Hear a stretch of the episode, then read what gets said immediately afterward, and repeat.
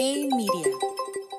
Hola, soy Héctor Rivera. Bienvenidos al podcast Hey Profe, un espacio donde te explicaremos los conceptos básicos sobre finanzas que te ayudarán a mejorar tu relación con el dinero y así alcanzar tu libertad financiera.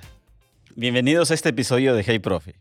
En este vamos a abordar tips para mejorar tu presupuesto. En los anteriores ya complementamos las dos partes que son los ingresos y los gastos. Es hora de tomar las mejores decisiones. Oye, profe, ¿cómo puedo mejorar la manera en que armo mi presupuesto? Primero, ya tenemos la información básica que es todos tus ingresos y todos tus gastos. Lo primero que tenemos que hacer es comparar cómo está el día de hoy, mi ingreso versus mi gasto. Y aquí hay tres escenarios. Uno, donde mi ingreso sea mayor que mi gasto. Y este es el mejor de todos y el que todo el mundo buscamos, ¿no? Y entre más grande sea mejor. Entonces lo que tengo que hacer es mantener ese esquema y hacerlo que cada vez mi ingreso sea más, más grande que mi gasto. Y ahí estamos bien. El segundo escenario es que mi ingreso sea exactamente igual que mi gasto. En ese escenario, aunque no tengo un problema ahorita, cualquier variable que se me presente en el entorno me va a cambiar y me va a destrozar mis finanzas. Por lo tanto, si no tengo un problema ahorita, seguramente lo voy a tener el día de mañana. Y el tercer escenario es el peor, es donde tu ingreso es más chiquitito que tu gasto. Ahí sí tenemos un serio problema. Lo mejor es darnos cuenta de dónde estamos parados. No significa que los tres escenarios, eh, uno sea el más adecuado, sino dónde estoy partiendo el día de hoy y cómo empezar a mejorarlo.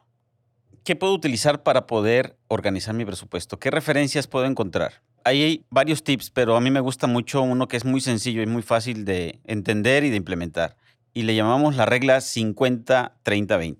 ¿Qué es esto? De todo mi ingreso, lo que hago es separarlo en estos tres rubros. El 50% de mi ingreso lo voy a dedicar para cubrir todas esas necesidades que son indispensables, ¿no? Esos gastos fijos de los que hablamos en episodios pasados. La renta, la luz, la alimentación. El 50% tiene que estar cubierto.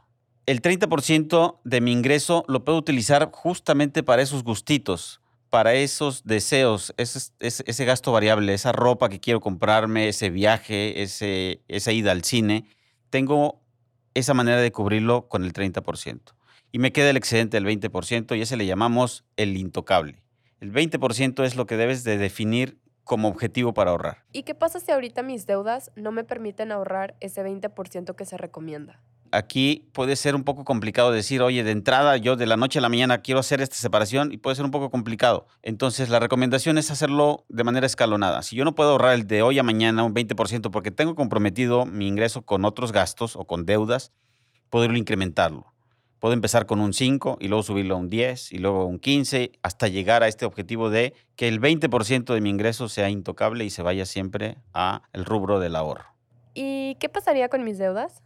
Bien, si hablamos que eh, la regla nos dice que el 50% va para gastos fijos, el 30% va para gustitos y el 20% es intocables, ¿qué pasa con las deudas? Si es que tengo yo que pagar la deuda del coche o tengo una hipoteca o tengo deudas con las tarjetas de crédito. La referencia es que de tu ingreso, si tienes deudas, destines como máximo el 30%. De todo tu ingreso, lo máximo que puedes destinar para deudas sea del 30%. Ahora, ¿de dónde voy a sacar yo ese 30% si la regla me dice 50, 30, 20 y no me dice de reglas? Lo tengo que tomar o lo quito, le quito una parte a los gustos y me dejo de dar gustos o le quito una parte a los fijos. Y de ahí conjugo y sumo para que me dé ese 30% pero al final sigo respetando la regla 50-30-20. Siempre debo tener control e identificar las deudas. Es indispensable también detallar las deudas, es decir, cuál es el rubro que debo de cada deuda, cuál es lo que me falta por pagar en tiempo, cuánto es el saldo inicial, cuánto es el saldo final, incluso qué tasa de interés estoy pagando, para poder llevar el control y el registro de cada una de ellas. Por eso es súper importante planear las deudas que voy a adquirir. ¿no?